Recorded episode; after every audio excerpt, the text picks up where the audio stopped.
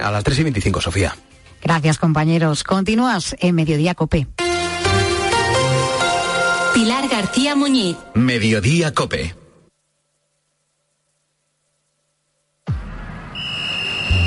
Deportes. Deportes. Cope Bilbao. Estar informado.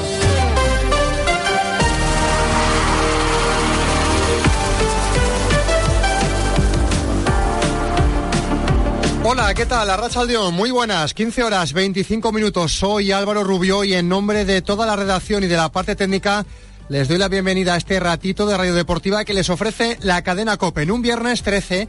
Hoy no es un buen día para los supersticiosos, ¿eh? No pasen por debajo de la escalera, no miren al gato negro, eh, no derramen la sal, eh, no sé más, yo no lo soy, me pongo de amarillo, eh, solo con eso se lo digo. Que viene marcado porque la Atlética empieza a descansar. Hoy, mañana y pasado, que viene marcado porque Nico Williams esta mañana ha llegado al bocho después de abandonar la concentración de la selección española. Y como ya les estoy dando pinceladas, vamos a por las noticias de verdad. Puertas y persianas Suachu. En Recalde les ofrece la actualidad del Athletic. Que entre convocados por las elecciones y lesionados, Ernesto Valverde no sé si tendrá que hacer algún tipo de rompecabezas o casi casi crucigrama para ir descifrando lo que le va a deparar la próxima semana. Recuerdo que el Athletic entrará nuevamente en la competición o como dicen ahora los modernos, la reentre. Va a ser frente al Fútbol Club Barcelona en el No Camp No, en Montjuic, frente al equipo que dirige Xavi Hernández. El año pasado ya saben lo que pasó en San Mamés, con la segunda, segunda, eh, los papeles de Negreira y todas estas cosas. Así que le tienen ganas al Atlético en la ciudad condal. Digo esto porque Vesga, Galarreta y Herrera serán dudas, sobre todo visto la última semana. Herrera menos, seguro, pero Vesga y Galarreta veremos a ver si llegan o no para el partido del próximo domingo. Ya sé que por el medio queda un mundo, lo sé, pero sabemos que Geray no va a estar, porque entre un mes y mes y pico ya hemos quitado una semana, así que al menos le vamos arrancando los papelitos del día a día en el calendario. Veremos a ver cómo está Nico, porque se lo acabo de decir, abandona la concentración de la selección española dirigida por Luis de la Fuente con esos problemas en el costado, esa distensión. A priori no es mucha cosa, como ha dicho el seleccionador, pero vaya usted a saber si está al 100% de aquí al próximo domingo. Para estar con la selección, desde luego no estaba. Y vamos a hablar, porque ayer debutó Sancet, y veremos si fue o no fue gol. Hay más cosas que contarles, por supuesto, hasta las 4 de la tarde. Puertas y persianas Suachu. Puertas de garaje de comunidades, puertas industriales y persianas metálicas para locales comerciales. Estamos en Carretera Larrasquitu, en Recalde. Más información en puertasgarajebilbao.es. Llámenos al 944 65 39 62. Puertas Suachu. Asador El Abra, cocina tradicional vasca con calidad y estilo propio. Deguste especialidades como el bacalao, el besugo, el rodaballo salvaje o sus carnes a la brasa.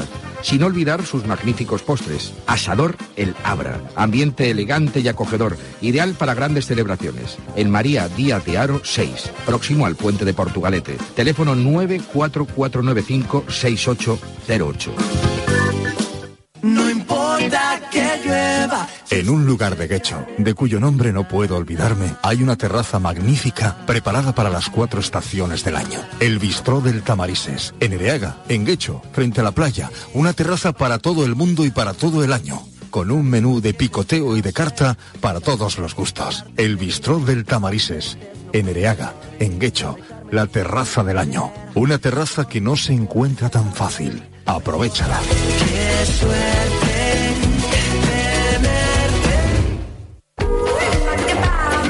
Más cosas y más que siguen de fútbol, porque la Sociedad Deportiva Morevieta intentará conseguir la primera victoria de la temporada lejos de Lezama, lejos de Urriche, y va a jugar el domingo a las seis y media de la tarde en casa del Leganés, que está siendo de los mejores de esta temporada en este arranque liguero.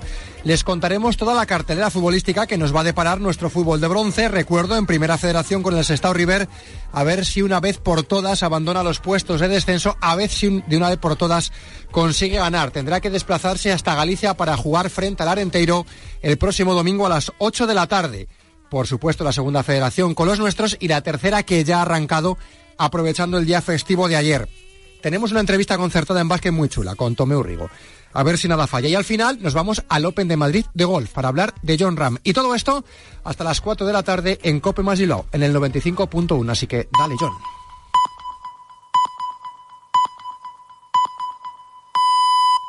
Las tres y media de la tarde, las dos y media en Canarias. Mediodía Cope. Pilar García Muñiz. Estar informado.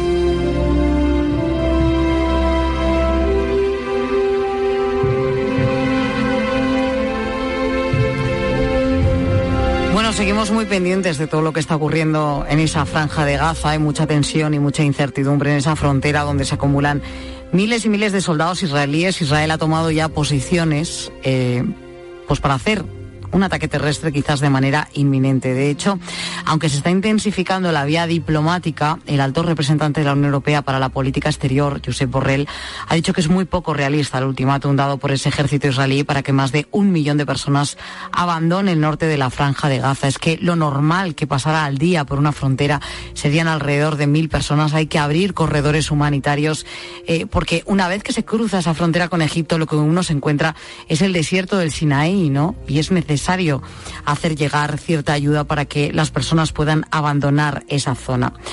Lo cierto es que el plazo terminaría esta próxima madrugada. Durante toda la mañana el ejército israelí ha lanzado miles de octavillas sobre la ciudad de Gaza para insistir a la población en eso, en que salgan de inmediato. Toda esa zona sigue con la electricidad cortada, no hay suministro de agua, no hay alimentos y es tremendamente complicado tratar de localizar a alguien, aunque sea por vía telefónica, sobre todo de poder mantener una conversación porque las interrupciones son constantes. Salah El Oussoussi ha sido cónsul honorífico de España en Gaza y ahora mismo intenta salir de la ciudad con su familia. Vamos a intentar esa comunicación. Salah, buenas tardes. Buenas tardes, por decir algo. ¿eh? Sí. Por decir algo que espero que sea bueno para todo el mundo y para nosotros lo que queda de día. Eh, ¿Cómo estás? Bueno, estamos, no sabemos si estamos o no estamos, ¿no? Que acabamos de desalojarnos, acabamos de obligarnos a desalojar de nuestras casas en Gaza y todo lo que están en el sur, en el norte y centro de Gaza y hemos venido hacia, hacia el norte como, como nos han obligado. La gente utiliza todos los medios, incluido, incluido carros, carros de burros y bicicletas y motocicletas, todo lo que encuentra para poder escapar de este infierno que estamos viviendo en Gaza. Eh, ¿En qué momento han comenzado eh, esos desalojos? ¿En qué momento os habéis enterado en cuanto Israel ha dado el aviso de esas 24 horas? No, acabo de enterarme de que ha dado un... Nosotros no me he enterado porque no tenemos comunicación, no hay internet, no hay absolutamente nada y por casualidad ahora mismo estamos hablando por la comunicación porque estamos en una zona un poco lejos. Se ha interrumpido esa comunicación. Salah, ¿me puedes escuchar? Está, vez. está, Vale. está difícil las, las comunicaciones. Salah, ¿con quién estás? ¿Estás con tu familia? Sí, estoy con mi familia en casa de una sobrina mía, aquí en la zona del centro de Gaza. Eh, y nada, que estamos eh, a la expectativa de recibir cualquier noticia del consulado, si hay un proceso de evacuación colectiva de todos los extranjeros en Gaza o no, no lo sé todavía. Solamente hemos preparado nuestra documentación que está en regla, lo hemos mandado al consulado tal como nos mandaron y estamos esperando otra noticia, a ver, nos estamos aguantando eh, y nada, que veremos qué es lo que si va a haber una evacuación como la del 2008 o la del 2014, que son las dos veces que nos han, nos han evacuado de Gaza. O sea, que tú esperas poder salir con tu familia en, en esas hipotéticas evacuaciones que podrían realizarse por parte de la comunidad internacional, ¿no? Porque ahora mismo está la ofensiva diplomática también sobre el terreno. Exactamente, hay- hay- yo creo que hay, hay que negociarlo con muchas entidades eh, competentes, con Egipto, con Israel, para darnos un- una tregua eh, segura de, de poder marcar el camino donde vamos hacia la frontera con Egipto, tiene que intervenir con su- el- el- el- la embajada española en el Cairo.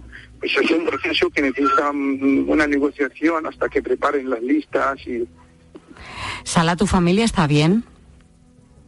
Sí, de momento está bien físicamente, pero psíquicamente hay que saberlo, hay que saberlo, ahora no. y después pues vamos a ver, depende cómo vamos a pasar después, dónde vamos, hay una preocupación, no solamente en mi familia, en todas las familias que viven en esta zona, están ante una incertidumbre y un futuro desconocido.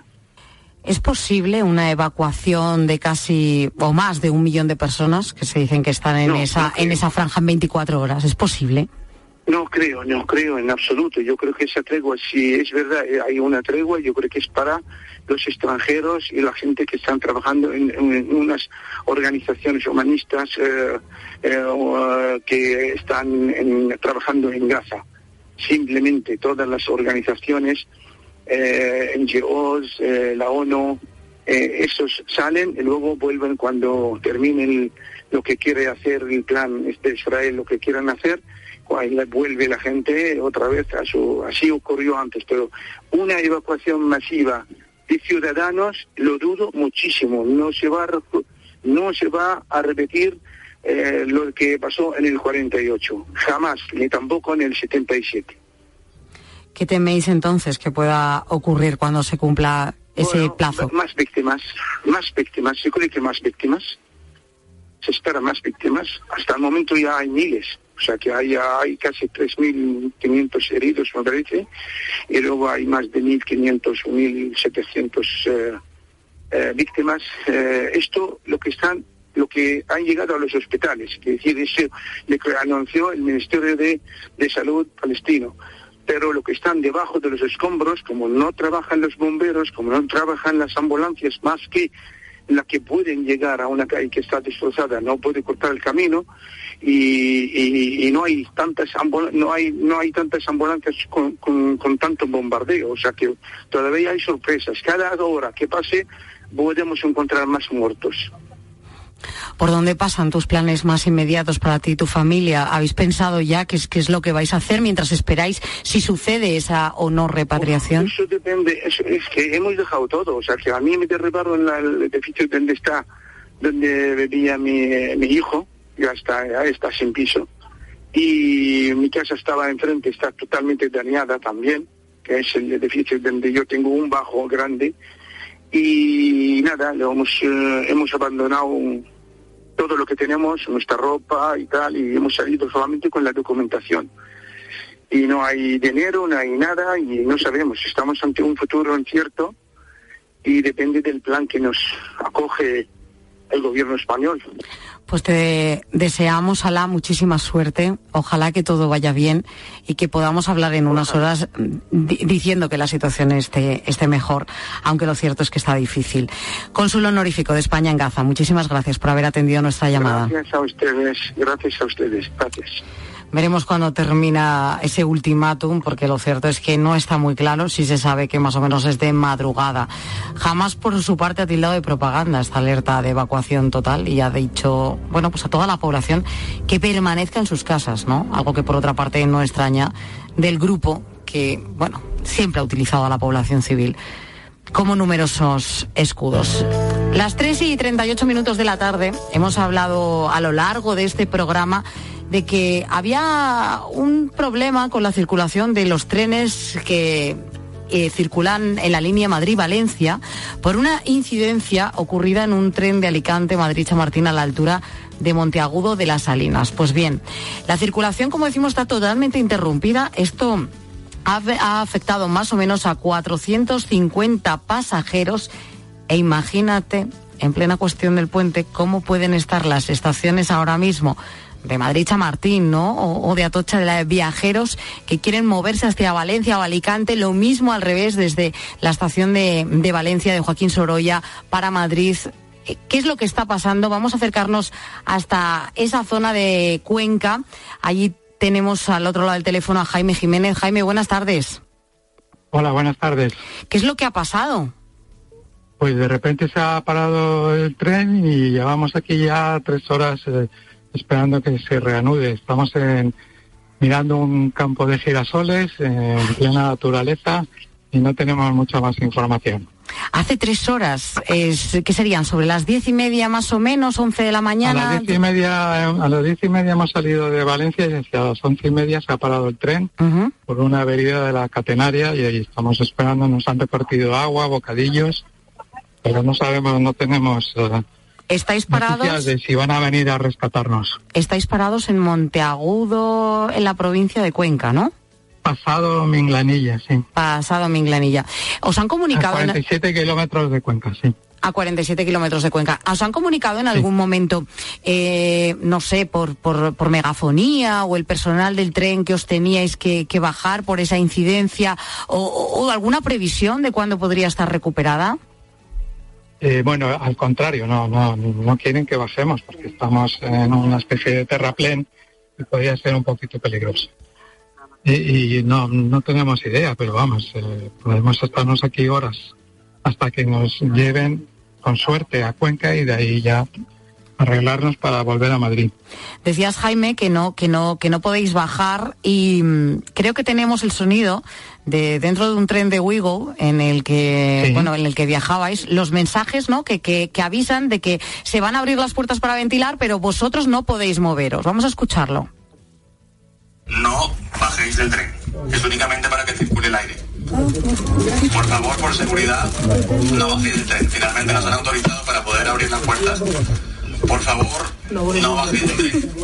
Please, don't go out of the train. Jaime We're going to open the doors. os han facilitado desde la propia compañía agua comida Sí, sí, te- eh, bueno, yo, yo estoy eh, viajando en el AVE de Renfe. El, el Uigo está un poquito más adelante de nosotros. Ajá, vale. sí, nos han, nos han dado bocadillo, nos han dado agua. Porque en total hay cuatro estamos- trenes, creo que están parados aproximadamente en el entorno de, sí. de la provincia, son cuatro.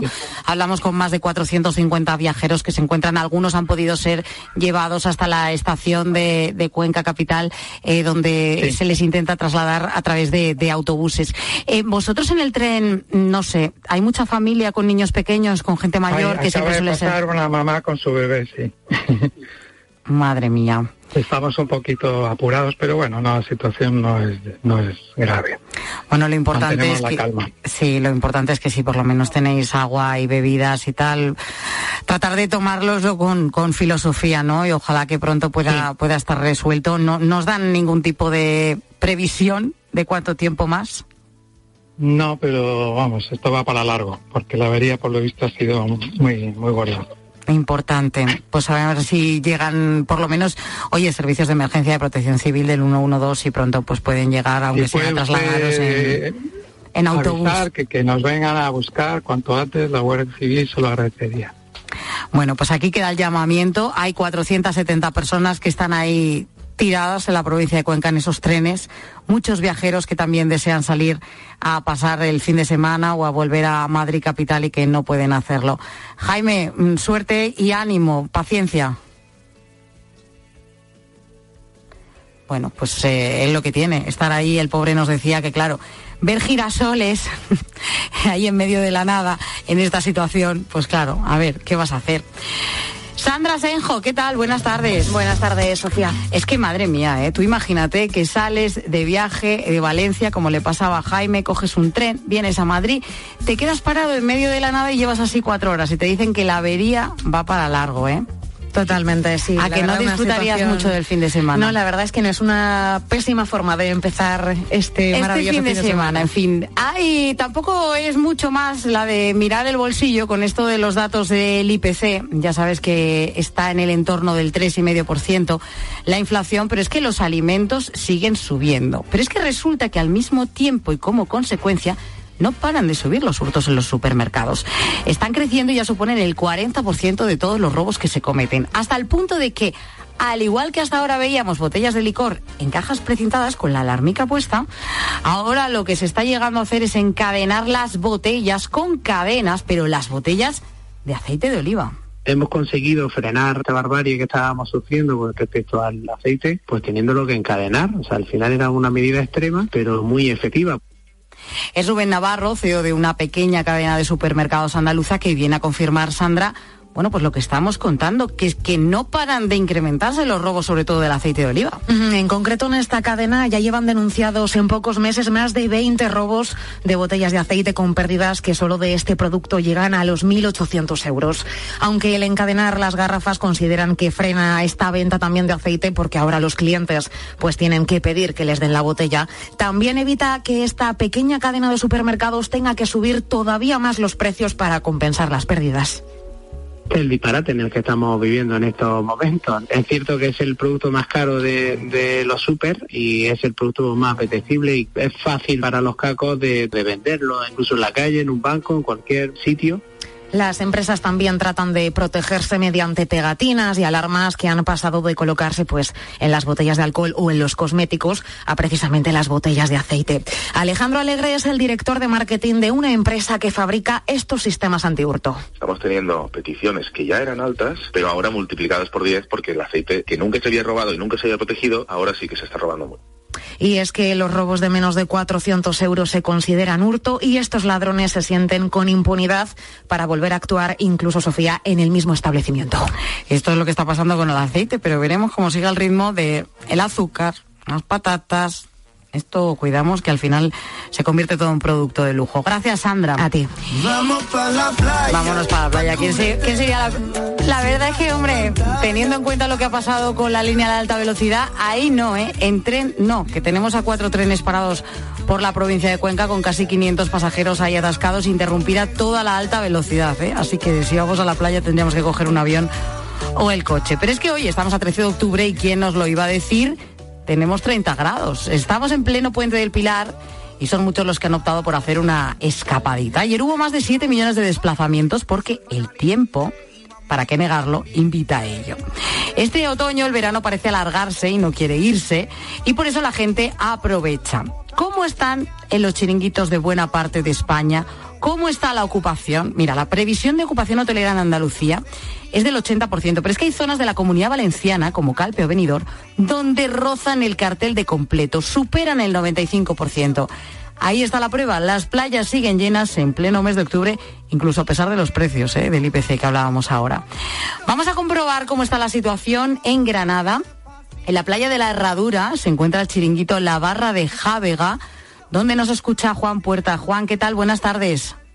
Hola, buenas tardes. Yo no sé ¿Qué si tal? sabes la temperatura que tenéis por ahí ahora mismo. Pues aquí ahora estamos sobrepasando los 30 grados. 30 grados, un 13 de octubre. ¿Habías visto la playa tan llena? Pues la verdad es que no, porque en estas fechas solemos tener un poquito de viento, lluvia y demás, pero está el tiempo espléndido, la verdad, de verano. Claro, espera, me imagino que no suele ser lo normal un, un puente del Pilar, aunque haga buen tiempo, aunque estemos en otoño, aunque vengamos del veranillo de San Miguel, hombre, tanto calor como para bañarse. ¿Hay gente que se está bañando a esta hora de la tarde? Pues sí, porque el agua ronda los 22 grados. Está el agua caliente. Vaya, como si fuera el mes de julio, ¿no? El agua que fuera, más o menos. La verdad que sí. Oye, ¿y cómo marcha el negocio a nivel de la gente? ¿Se anima a gastar más, a pasar más tiempo por allí, a salir más o no? Pues la verdad que sí, ya que vienen a la playa se paran un poco donde pueden, chiringuitos, demás. Nosotros estamos completos ayer y hoy y esperamos que el fin de semana también. Bueno, pues mucho ánimo, que vaya bien el fin de semana de Granada a Málaga. Tengo a Marcos. Belmonte del restaurante Narval en El Palo, en Málaga. Marcos, buenas tardes. ¿Qué hay? Buenas tardes. ¿También allí parece un octubre normal? Bueno, sí, la verdad que es un octubre normal.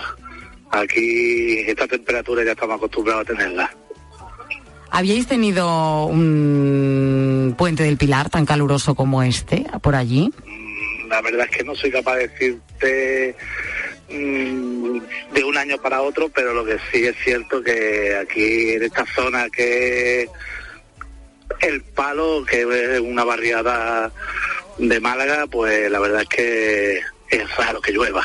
Sí, sí, por- porque estamos protegidos por los paraguas de las Pedrizas, de la Sierra de Granada y la Sierra de Fuengirola y, co- y todo esto, pero aquí es muy raro que llueva. La verdad que sí. No, ya te digo yo que mira, el puente del Pilar a mí el año pasado me tocó en Málaga, me tocó estar por allí y hacía un sol espléndido, eso es verdad. Pero a partir de las 8 de la tarde eh, la Rebequita también hacía falta, ¿eh? también hay que decirlo. Y había mucha gente tomando el sol y en manga corta, pero no había mucha bañándose. Yo no sé si este año sí que los hay más atrevidos con eso de que la temperatura del agua apetece. Eso es por el tema de las mareas, por el tema de las mareas. Mientras que no haya poniente no enfría el agua. Te llevamos un año de levante que es lo que era el agua caliente. Claro. Mientras que no haya poniente que es lo que trae el terra, el agua no se enfría. Y, de momento levante, ¿no?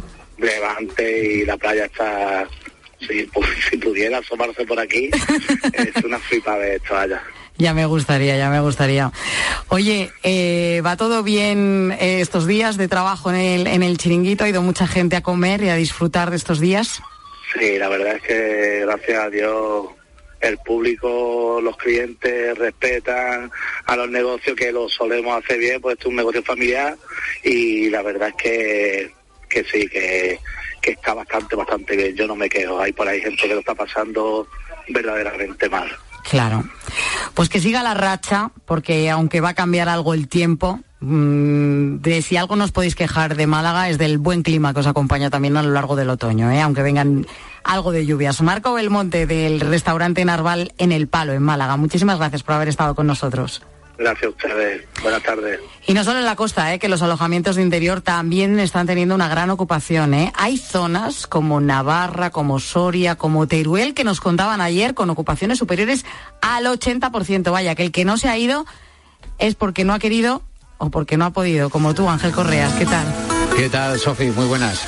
Hoy la verdad es que se habla del puente, claro, se habla del puente, pero en las portadas se habla de una efeméride que tiene lugar todos los años, que es ese desfile de las Fuerzas Armadas, pero que este año tuvo una protagonista que no lo había sido hasta ahora, como es la princesa Leonor, dama y cadete, que ocupa hoy todas las portadas de la prensa. Y esto nos ha hecho a nosotros pensar oye, en el momento en el que nosotros fuimos o que tú te pudiste sentir protagonista por un día, ¿no? En el que acaparaste miradas, en el que la gente estaba pendiente de ti y qué es lo que nos han contado los oyentes, Ángel.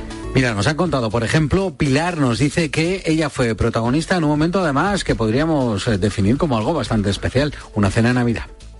Nos invitaron a, mi pareja y a mí a una copa de Navidad en casa de unos amigos de él. Yo no conocía a nadie. Dicen que había que llevar un motivo navideño, un gorro. Yo me puse un gorro de Papá Noel que llevaba hasta los pies. Sobre la puerta, todo el mundo absolutamente ideal vestido. Nadie llevaba nada de Papá Noel. Las señoras de, de los señores con sus trajes Ay, madre. Eso te puede pasar, ¿eh? que te falle el protocolo y aparezcas con lo que no debes. Con lo que no, o que no, no te enterases. Eh, imagínate que es una boda, pues sí, eh, no sé, mm, por otro rito, ¿no? O Ibicenca y que todo el mundo hay que ir de blanco y apareces de negro. Juan, le tocó ser protagonista del día por un accidente no deseado. Cuando aún estaba en la universidad tenía una presentación de un trabajo que teníamos que hacer, entonces por los nervios, pues antes pues fui al cuarto de año. Hasta ahí todo correcto. El problema fue que cuando volví y me puse a hacer la presentación noté que la gente estaba cuchicheando, pero yo no entendía nada. Y cuando acabó la presentación se me acerca un compañero y me dice que tenía la cremallera del pantalón abierta. Entonces, pues, puedes imaginar la vergüenza que pasé luego. Me río, pero es que es, una faena. Que se escapa el pajarito, le diría alguna. bueno, eso le puede pasar a cualquiera, totalmente. Oye, Julia, eh, la pregunta que, hemos formulado a los oyentes le recuerda aquel día que nos cuenta se sintió estrella en su pueblo. Fue cuando tenía siete años y había ganado un concurso eh, de lengua y literatura en el colegio por un relato que había eh, escrito y tuve la oportunidad de leerlo en el salón de actos del pueblo delante de todo el mundo, incluido el alcalde. Oye, mira. Sí, qué recuerdo más bonito ¿eh? de la ¿eh? infancia, ahí cuando, no sé, te sientes eh, princesa o príncipe por un día, no está mal. Marigen fue protagonista del día, fíjate, por las calles de Zaragoza, no sé si en Pilares o no, vamos a escuchar gracias a, sus amigas. El día de la despedida que me hicieron mis amigas y que, claro, yo no lo sabía. Entonces, pues eh, fue una sorpresa. Luego le colocaron una corona y ellas iban con coronas y fue, y fue también muy chulo. Hombre, es que claro, cuando te hacen la despedida de soltera, pues estás tú, que eres la protagonista. Para lo bueno y para lo malo, ¿eh? Sí, sí, ahí se puede hacer notar bastante el protagonismo. A veces de más, a veces de más. En fin, Rosario dice que, que es poco original, pero que ese día recuerda pues que la miraba hasta el apuntador. Yo el día más importante y en el que me sentí importante fue el día de mi boda, que por cierto fue preciosísima, porque además yo me casé en la Basílica Castrense de Madrid y bueno, resultó una ceremonia espectacular y que lógicamente todas las miradas eran para mí. Todas las novias son protagonistas, pero si te pasa como a mí, que en el momento de entrar en la iglesia y empezar con ese pasillo, que todo el mundo se da la vuelta y te está mirando. La niña que te lleva detrás de los anillos te pisa el velo y te caes para atrás. Ostras. ya te conviertes en protagonista toda la vida. Tiene que haber un vídeo de eso seguro. Eh, no lo verás, no lo verás. Pilar Cisneros, ¿qué tal? Buenas tardes. Hola Sofía, ¿qué tal? ¿Cómo estás? No sé si habláis en la tarde de protagonismos o no, pero ¿qué temas lleváis? Bueno, pues, eh, hablamos de muchas cosas esta tarde de viernes, pero vamos a estar, por supuesto, muy pendientes de ese ultimátum de 24 horas que Israel ha dado al norte de Gaza, ¿no? Para evacuar todo su territorio. Bueno, asistimos desde la distancia a esta terrible guerra y luego está esa otra guerra que es la de la desinformación. La Unión Europea exige a Meta, es decir, a Facebook, a Instagram, también a X, el antiguo Twitter, y a TikTok que controlen las fake news. Pero además le- les amenaza, digamos, con, con hacer cumplir la, ley que ahora mismo está en vigor y que puede suponer grandes sanciones. Pero claro, eh, es que no están dispuestos a hacerlo, es que es muy difícil hacerlo, es que no se puede poner puertas al campo. De todo esto vamos a debatir ¿no? y contar a partir de un ratito aquí en la tarde. Pues muy interesante. Pilar Cisneros y Fernando de Aro en la tarde de COPE con todo lo que está teniendo lugar, por supuesto, y que no nos podemos despegar en esa franja de Gaza. Nosotros en Mediodía COPE regresamos el lunes a la una de la tarde. Buen fin de semana. Gracias por estar ahí. Adiós.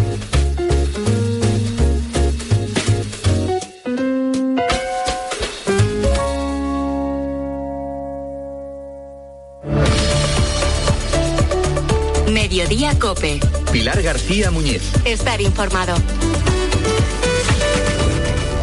Si es noticia, está en el partidazo de Cope. ¿Cómo está ahora mismo la situación? Imagínate que en la guerra del Yom Kippur, la de 1973, hubo 760 muertos y aquí el primer día y medio ha habido 800 muertos. ¿Tú qué tienes allí? Yo a mi hermano y ya ha podido volver con su mujer y con sus hijos y con sus nietos. Un oyente del partidazo que está en Jerusalén. Hola, Pedro. Hola, Juanma, ¿qué tal? Hemos recibido con actos de, de misiles, las, las sirenas, la situación es, muy, es, es bastante crítica. ¿Tú vives en un bloque de viviendas? En un, en un- Escucha a Juanma Castaño en el partidazo de Cope. De lunes a viernes desde las once y media de la noche.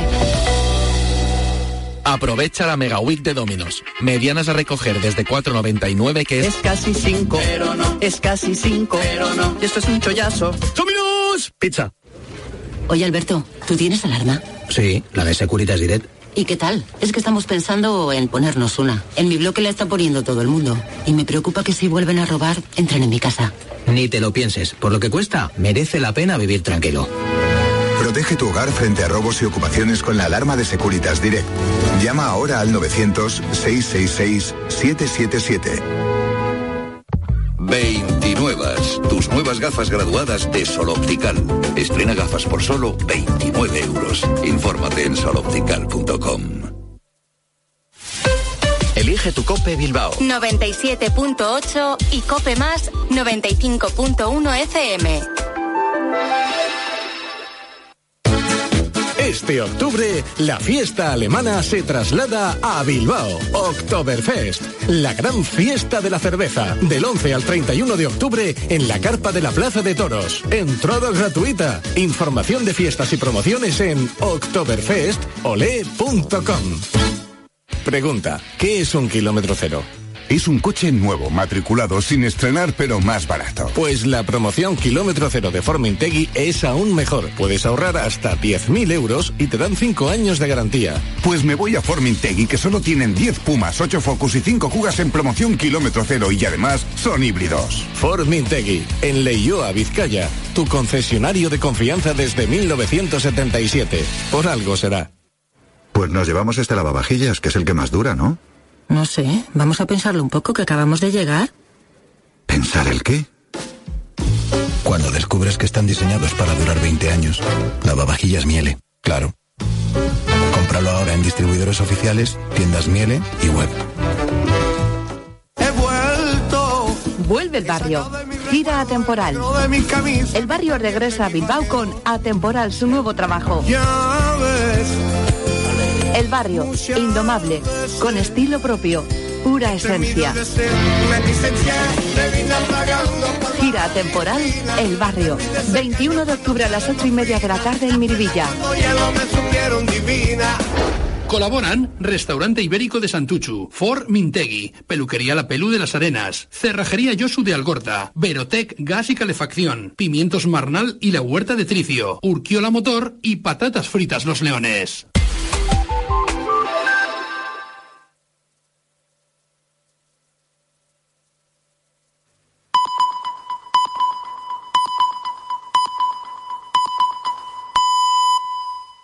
Las 4 de la tarde y las 3 en Canarias.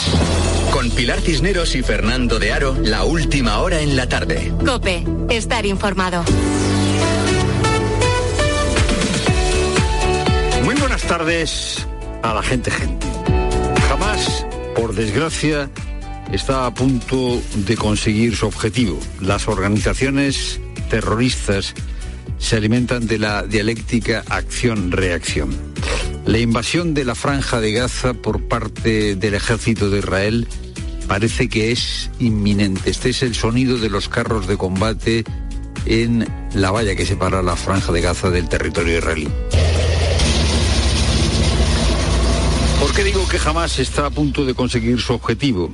Eh, jamás antes de los ataques del sábado era una organización terrorista eh, de gas, desgastada, poco renovada, alejada de los jóvenes, y con la entrada del ejército israelí en Gaza conseguirá otra vez protagonismo y conseguirá uno de sus objetivos probablemente, que es separar a Israel del mundo árabe.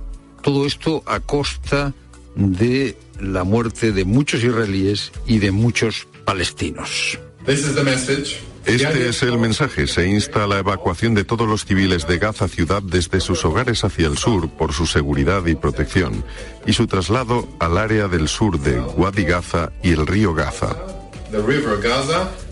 Este ha sido el ultimátum que ha dado el ejército israelí esta mañana. Le ha pedido a todos los gazatíes que bajen del norte, a los que viven por encima eh, de la ciudad de Gaza, que bajen desde el norte hasta el sur. Estamos hablando de un millón cien mil personas que tendrían que moverse en solo 24 horas. La orden ha causado pánico. La Oficina de Coordinación de Asuntos Humanitarios de la ONU dice que ya había 400.000 personas que habían abandonado sus hogares. Hay gente que ha salido eh, corriendo. Esta es la voz de un padre eh, desesperado ante la situación. No sabemos dónde están nuestros hijos y no sabemos qué hacer. No tenemos ni comida ni agua. En Naciones Unidas eh, dice que con este ultimátum el ejército israelí va a conseguir que Gaza se convierta en un agujero infernal. ¿Dónde van a dormir un millón de personas? ¿De qué van a comer? ¿Cómo van a moverse en 24 horas un millón de personas? Es sorprendente como parte de la élite israelí se niega a aceptar que la lucha contra el, terrorismo tiene que tener unas reglas, por inteligencia y por eh, humanidad y por eh, moralidad. Toda vida humana merece respeto. La de los israelíes y la de los palestinos porque todos los palestinos no son terroristas, se diga lo que se diga. Es muy ilustrativa la reacción que ha tenido un eh, político que fue primer ministro, Naftali Bennett, cuando le han preguntado por la vida de los palestinos civiles. ¿En serio me está preguntando por la población civil palestina? ¿Cuál es su problema? ¿Es que no ha visto lo que ha pasado? El problema es que si preguntas por la vida de los civiles palestinos, es que estás loco o es que no has visto lo que ha pasado. Ha pasado una barbaridad. Jamás ha cometido una barbaridad. ¿Y eso justifica todo? Hay una columna hoy en un periódico que es el periódico Haaretz, un periódico israelí, una columna muy interesante de Michel Sfars, que dice que Israel debe mantener su humanidad incluso si la sangre le bulle.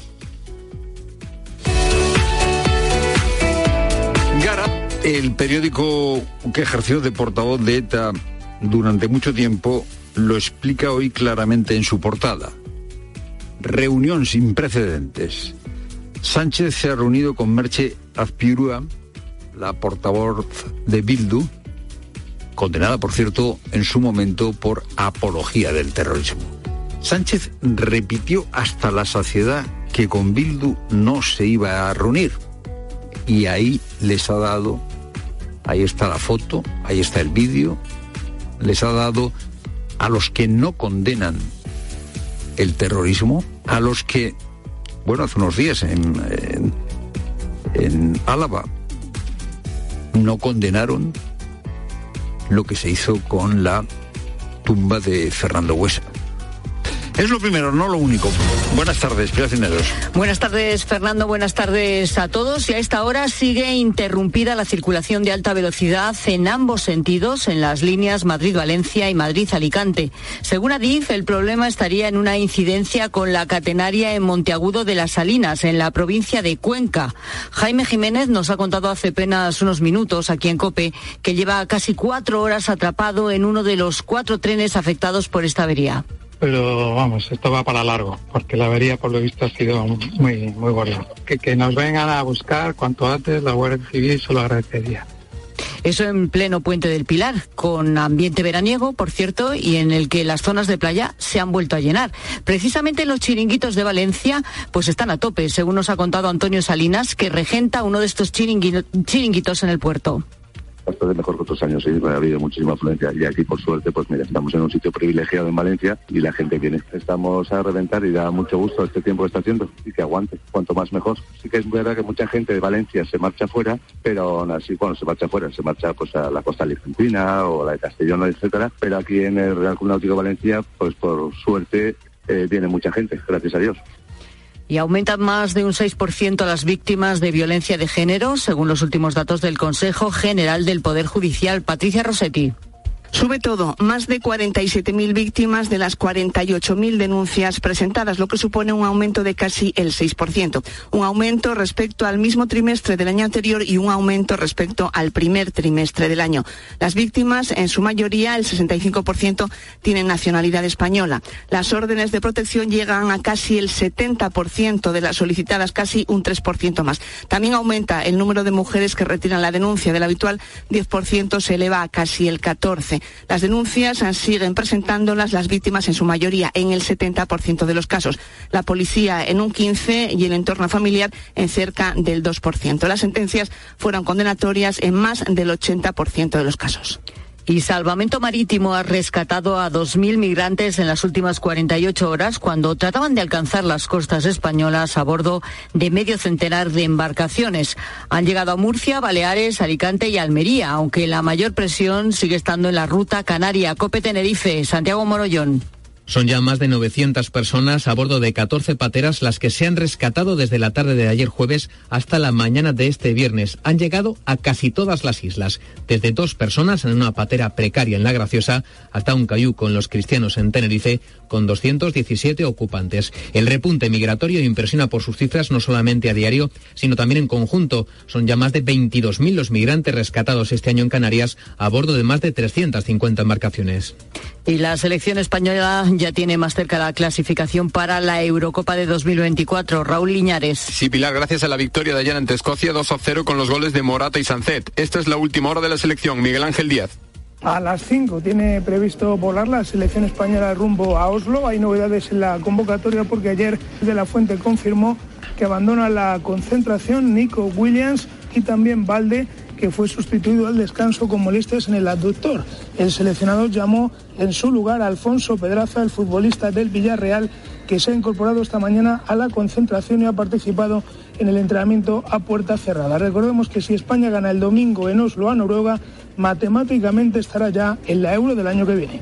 Por otro lado, en este momento acaba de empezar el partido amistoso de la sub-21 en Uzbekistán. Por el momento, minuto 8 y empatan a cero. En la última hora del caso Rubiales, hoy hemos conocido que la Audiencia Nacional ha citado a Rafa del Amo, presidente de la Federación Navarra, y a Laia Codina, compañera de Jenny en la selección, para declarar como testigos el 16 de noviembre. Y esta noche en la Euroliga tendremos los partidos del Barcelona que visita el Olympiacos y el Valencia Basket que recibe al Fenerbahce.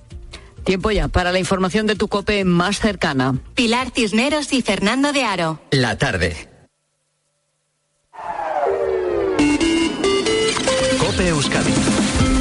Saludos desde Cope Euskadi en este viernes 13 de octubre en una jornada en la que por la tarde va el cielo a ir cubriéndose de nubes, además con el giro del viento a componente norte en muchos puntos hace que la sensación de sofoco no sea ya tan elevada como a primera hora de la mañana. Te cuento que el gobierno vasco ha activado GAZ un servicio de acompañamiento a la emancipación de los jóvenes que cuenta con una orientación personalizada y es el joven el que decide qué tipo de prestación precisa, durante cuánto tiempo y por qué canal de comunicación online o presencial. Pueden acceder a este servicio de todos los jóvenes de 18 a 30 años que están pensando en emanciparse, así quienes hayan iniciado también este proceso, aunque lo hayan visto interrumpido. Seguimos contándote todo lo que te interesa en la tarde de COPE.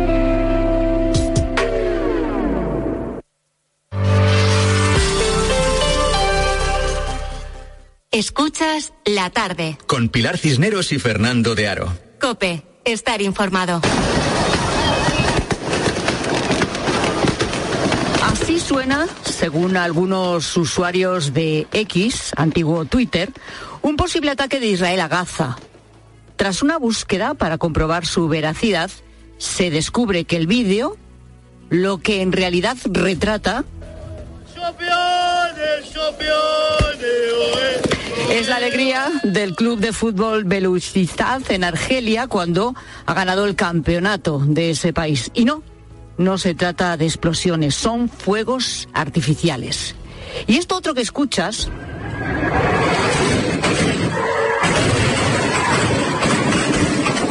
Esto no es un tiroteo entre fuerzas israelíes y terroristas de Hamas, como se ha publicado también, sino un vídeo que fue filmado en el año 2017 en el estado mexicano de Tamaulipas.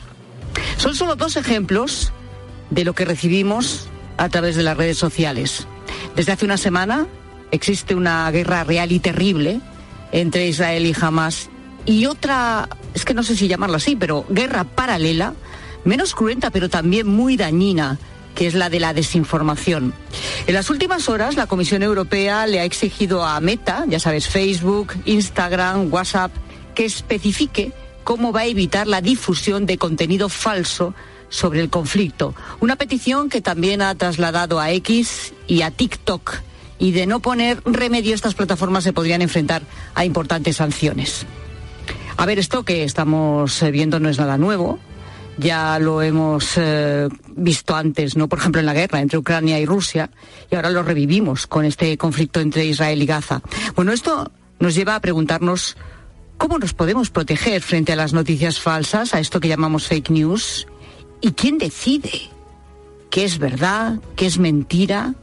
¿Tienen que ser las propias empresas las que hagan este filtro? Eh, ¿Se puede hacer? ¿Cómo lo pueden hacer? Porque el consumo de noticias es ultra rápido, más aún a través de las redes sociales. Tenemos cada uno nuestro propio sesgo. La verdad es que es complicado el tema. Enseguida entramos en detalle, pero antes saluda a Daniel Gascón. Ya sabes que es columnista, es escritor y que nos acompaña cada tarde de lunes, miércoles y viernes aquí para poner su mirada sobre los temas de actualidad.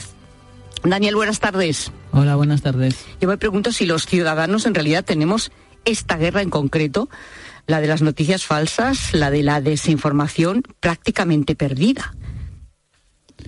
Eh, bueno, eh, seguramente, yo creo que, lo, bueno es que de la misma manera que circula muy rápido la desinformación, también eh, parece que se desmonta también muy, muy rápido, ¿no?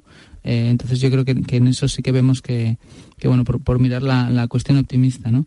Luego es curioso porque hace poco he estado haciendo un prólogo para un libro que saldrá pronto que se llama Falsedad en tiempos de guerra, que es como un clásico, habla sobre todo de la Primera Guerra Mundial y, ves que, claro, cambian los medios, cambia la tecnología, pero, pero que es algo que siempre, que siempre sucedía y es verdad que en los momentos pues, de guerra o de alta intensidad pues son eh, particularmente eh, propensos a eso. Yo recuerdo también aquí, por ejemplo, con las imágenes del 1 de octubre de, de 2017, como que luego se veía que eran muchas que eran de otras manifestaciones, ¿no? Por ejemplo. Y, bueno, yo, yo no, no, pierdo, creo que, que va, como cambia la comunicación es difícil que la regulación y, ver cómo la parte que es privada y la parte es pública, cómo se gestiona, pero, pero bueno, yo no, tampoco doy por perdida esa esperanza. Bueno, y tú has escrito un libro precisamente sobre fake news. Eh, hablamos de este libro aquí en la tarde. Fake news, cómo acabar ¿no? con la política española. Es decir, de esto sabes, lo has investigado, lo has estudiado y aún así eres optimista.